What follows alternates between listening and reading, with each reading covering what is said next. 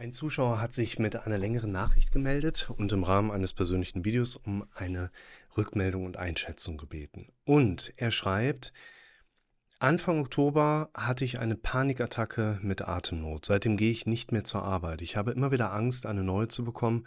Oft kann ich aber das Angstgefühl keinen klaren Gedanken zuordnen. So ist mir auf einmal unwohl und ich breche in Tränen aus.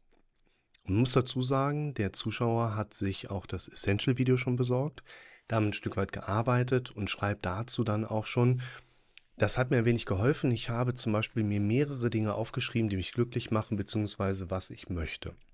Und wiederhole das täglich zehnmal. Auch stelle ich mir täglich die vier Fragen. Was war gut, was war schlecht, was war gut davon, was war gut von schlecht. Und was der Zuschauer hier meint, ist äh, letztlich die Übung mit dem Reframing, wie wir den Dingen einen anderen Rahmenbezug geben können. Dass wir sagen, hey, ich gehe gerade durch den Wald und ich habe Angst, ich rutsche aus und ich werde nass und ich habe schlechte Gedanken, weil es ist alles so böh. Aber ich, Moment, was hat es vielleicht Gutes, wo ich gerade hier in dieser Situation mit diesem neuen Bezugsrahmen setze? Und diese vier Fragen dürfen den Prozess auch immer durch tägliches Üben regelrecht in die Richtung bringen, indem wir uns zum Beispiel damit auseinandersetzen, was ist denn eigentlich heute Gutes passiert? Schreibst du dir auf. Was ist denn heute eigentlich Schlechtes passiert? Schreibst du auch auf. Gehst du hin und überlegst, was war denn das richtig Gute am Guten? Also was hat das Gute so richtig gut gemacht? Und dann gehst du am Ende noch hin und fragst dich, was hat eigentlich das Schlechte vielleicht auch Gutes gehabt? Also wer da mal nachschauen möchte in meinem Kanal unter dem Begriff Reframing, Reframing geschrieben, findet ihr diese Übung. Dann schreibt der Zuschauer weiter, körperlich wurde medizinisch alles abgeklärt, ich bin gesund. Es hat mir schon sehr geholfen zu verstehen, wie die negativen Gedanken funktionieren. Ne, jeder von euch sollte sich dafür eben auch das allerwichtigste Video nochmal anschauen, damit eben dieses Basisverständnis einfach da ist. Aber ich habe das Ass im Ärmel noch nicht gefunden, mich bei einem Anflug von Unwohlsein in Bezug auf das Gefühl jetzt irgendwie stoppen zu können. Ich brauche meist viele Stunden, um mich nach so einem Anflug des schlechten Gefühls wieder einigermaßen normal zu führen. Punkt. Das ist jetzt, finde ich, eine erste Unterteilung. Könnt ihr noch nicht wissen, aber die bringe ich euch jetzt gerade mal mit rein, wo ich sagen würde, das ist ein sehr häufiges Bild. Nicht unbedingt jetzt genau diese Symptomatik oder diese Punkte, die jemand jetzt herausnimmt, sondern es ist eigentlich ein sehr häufiges Bild, dass wir erstmal groben Einblick in die Situation bekommen und der ein oder andere sich dann vielleicht auch denken würde, so, boah, Mist, mir geht es vielleicht ganz ähnlich, mir hat bisher auch nichts geholfen, da sieht man mal wieder, es gibt einfach so blöde Zustände, da kannst du einfach gefühlt nichts machen. Hm. Wichtig ist jetzt erstmal, was ich schon da drin erkenne oder auch so ein bisschen da reinlesen kann, ist beispielsweise der Punkt, ich habe das Ass im Ärmel noch nicht gefunden. Es ist ganz oft so, dass wir versuchen, etwas auszuprobieren und unser Kopf, nicht du, aber unser Automatismus drängt uns direkt dahin, guck mal, ob es geklappt hat. Ich nenne das bei mir immer ganz gerne Apply and Proof Modell. Wir gehen in die Application of Meditation und unser Gehirn schubst uns dann direkt dahin zu überprüfen und hat es funktioniert. Und alleine den Fokus auf das Symptom zu richten oder sich vom Gehirn darauf lenken zu lassen steht ja für uns schon quasi im Fokus der Aufmerksamkeit, weil das eben die Symptomatik mit bedingt. Heißt, wenn du nach einem Ass im Ärmel suchst, was dir dabei hilft, solche Situationen anders zu durchleben, dann befinden wir uns eigentlich in einer Schleife, wo man sagen muss, genauso funktioniert es eigentlich nicht. Klar, das Ass im Ärmel brauchen wir. Wir sollten uns vorbereiten. Was mache ich in der bei mir schon so oft negativ erlebten Situation? Empfehle ich, bin ich absolut mit dabei. Nur, wir müssen eben Folgendes unter anderem bedenken. Würden wir das Ass im Ärmel uns vorbereiten, dann machen wir eine Zeit lang gar nichts und dann passiert irgendwas und ich so, ah, ah, hm, dann sind wir quasi schon automatisch überfordert und kommen nicht wirklich weiter. Ein ganz wichtiger Punkt. Das heißt, wir glauben, was wir am häufigsten gehört haben. Bedeutet, wir sollten das Ass im Ärmel nicht als etwas nutzen, was wir für den Bedarf zurechtgelegt haben, sondern was wir jeden Tag vielleicht dutzendfach einfach immer weiter trainieren, damit in der Problemsituation nicht nur dieses Ass im Ärmel vielleicht für uns sogar schneller ziehbar ist, präsenter ist, sondern unser Gehirn, Stichwort Glauben, was ich am gehört habe, dann auch irgendwo darauf reagieren kann. Also versucht euer Ass im Ärmel bereitzulegen, am besten mehrere Asse im Ärmel, aber übt sie vorher auch, geht sie immer wieder durch. Schaut euch mal das Video an. Unser Gehirn verarbeitet jeden Gedanken. Ich verlinke euch das mal unten in der Beschreibung mit dabei. Unser Gehirn verarbeitet jeden Gedanken, weil so üben wir. So legen wir neue Datenautobahnen an. So funktioniert letztlich Neuroplastizität. Das ist ja letztlich das Kernelement aus der Hirnforschung, mit dem wir hier die ganze Zeit entsprechend auch arbeiten. Und wenn wir uns das anschauen, dann geht es halt auch im nächsten Schritt nicht darum, okay, du hast ein Ass im Ärmel, du hast das trainiert und dann kommt die Situation, du wendest es an und gehst dann in diesen Proof-Modus rein. Okay, hat es funktioniert? Du lässt los, dein Gehirn kann schalten, walten, machen. Und dein Gehirn so, wir hatten übrigens eben schon mal darüber nachgedacht und das hat ziemliche Probleme bereitet, so sinngemäß, zack, bist du sofort wieder da. Deshalb Unterbrecher setzen und Fokus auf andere Inhalte lenken, die erstmal, in der Psychologie sagt man ganz gerne, unverfänglichere Inhalte mit betreffen. Ja? Und da müsst ihr unterteilen, einmal in das Thema Instandhaltung stören. Der Gedanke kommt, ich sage, Moment, stopp, nein, gehe ich nicht hin, hinzulenken auf ein anderes Thema.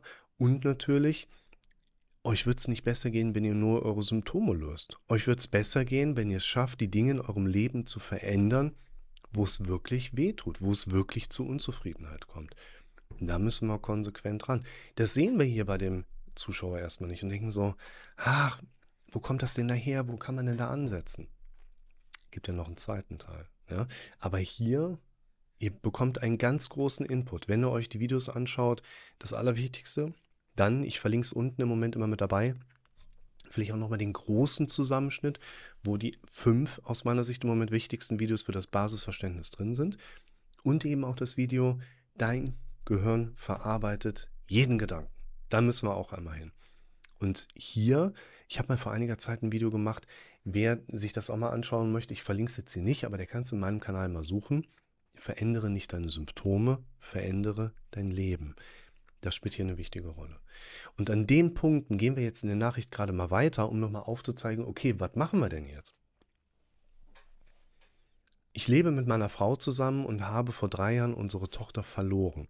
Sie ist mit 14 zu ihrer Oma bzw. meiner Schwiegermutter, weil sie es dort besser findet. Seitdem hatte sie drei Suizidversuche. Die Schwiegermutter schirmt unsere Tochter ab und hat seit ihrer Geburt uns Eltern immer hinter unseren Rücken schlecht gemacht. Unsere Tochter ist seitdem sie weg ist in Therapie und es scheint ihr mittlerweile gut zu gehen. Wir haben nur dann Kontakt, wenn sie etwas braucht. Vor meiner Panikattacke habe ich erfahren, dass meine Stiefmutter nicht mehr lange zu leben hat und in den letzten drei Jahren ist mein Chef und Freund verstorben, dessen Position ich eingenommen habe. Darauf setzt sich Trauer, darauf setzen sich Symptome, darauf setzt sich ein entsprechender Verlauf, wo sich dann mit der Zeit auch Symptome ergeben. Und wir sehen hier, das ist halt auch ein ganz entscheidender Punkt, dass es viele negative Einflussfaktoren im Menschen eines Leben gibt. Das ist jetzt einfach dann irgendwann auch mal zu viel. Mit der Vorgeschichte plus dann mit dem eigenen Kind und dem Traueraspekt, mit Arbeit und der ganzen Belastung mit obendrauf. Das sind Stressoren, da kann deine Resilienz noch so groß sein, du wirst in irgendeiner Form darauf reagieren. Also Resilienz ist, wie gut kannst du Stressoren etwas entgegensetzen.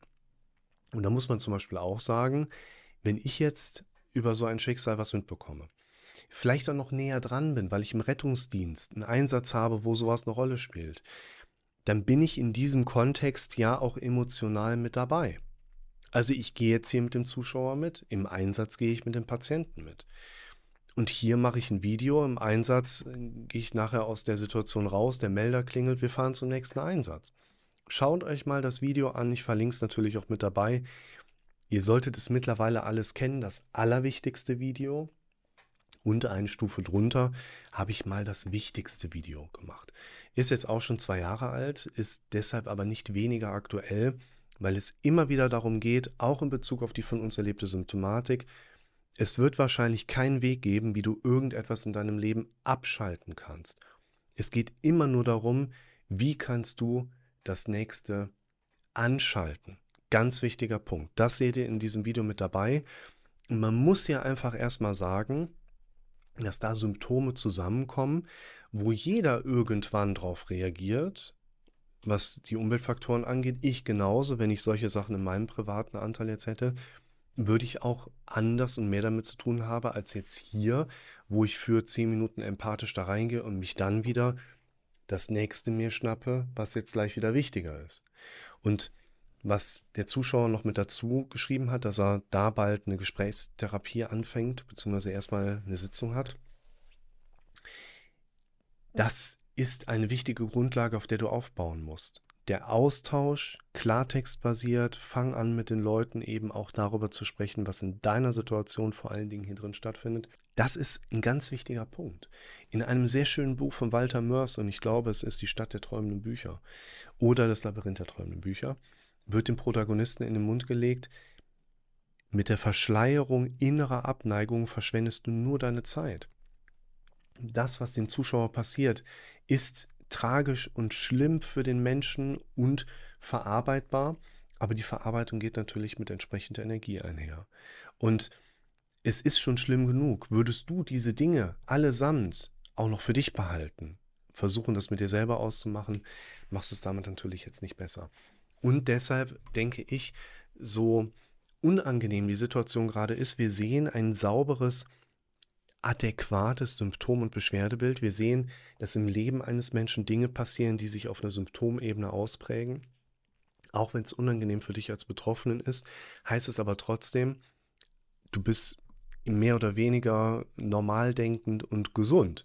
Also wenn du jetzt sagst, oh, wann, wann funktioniere ich wieder normal, würde ich sagen, wie viel normaler willst du denn noch funktionieren? Alles, was du mir schreibst, deutet ja erstmal darauf hin, du reagierst normal und gesund auf die Stressoren, die du erlebst und wir müssen anfangen, dass du anders mit diesen Dingen umgehen kannst, dass du andere Bewertungsmuster da drin hast, dass du mehr und mehr anfangen kannst, die Sachen aufzugreifen, die da bei dir passieren. Der Zuschauer hat mir noch seine Befürchtungstabelle mit hinterhergeschickt, die er angefangen hat. Wichtig hier, und das würde ich euch auch mal empfehlen wollen. Ich habe vor einiger Zeit sehr stark mit den Klienten da drin gearbeitet. Und das würde ich dir heute immer noch empfehlen. Ja, das ist letztlich der Empfehlungspunkt. Bitte schreib so viel es geht deine Befürchtungen situativ mit. Das siehst du in dem allerwichtigsten Video, das siehst du aber auch in dem Zusammenschnitt, ne? die ultimativen Grundlagen für den Start. Das Video kannst du ja mal anschauen, da ist dieses Aufschreiben auch nochmal drin. Nur, das sollt ihr nicht machen, damit ich nachher weiß, was befürchtet ihr. Letztlich ist das gar nicht so hilfreich für mich, beziehungsweise für unser Gespräch, was wir vielleicht irgendwann mal hätten, dass ich weiß, was sind deine Befürchtungen. Es geht darum, dass du anfängst, den Automatismus in deinem Kopf mehr und mehr zu unterbrechen, den Automatismus in deinem Kopf zu stören, damit er nicht so wie sonst früher immer sein ja, Eigenwerk vollbringen kann und hier oben Thema Instandhaltung stören, auch in diesen ultimativen Grundlagen mit drin. Da wollen wir hin. Deshalb, auch lieber Zuschauer hier nochmal, fang an Befürchtungstabelle zu schreiben, aber nicht unbedingt, damit du nachher jemandem das geben kannst, du sagst so, dann reparier mich mal, so sinngemäß, sondern durch das Aufschreiben deiner Befürchtung, durch das Stören der Instandhaltung durch das Herausarbeiten deiner Baustellen, durch das Inkenntnissetzen deiner Ziele, durch das Arbeiten mit Problemen, durch das Aufbauen von Plänen, durch das in, ins Machen kommen, fängst du an, dich zu reparieren und vor allen Dingen an der Basis deinem Gehirn eine andere, zunehmend andere Ausgangslage anzubieten, sodass dein Kopf auch eine andere Antwort finden kann als früher die Symptome einer Angststörung.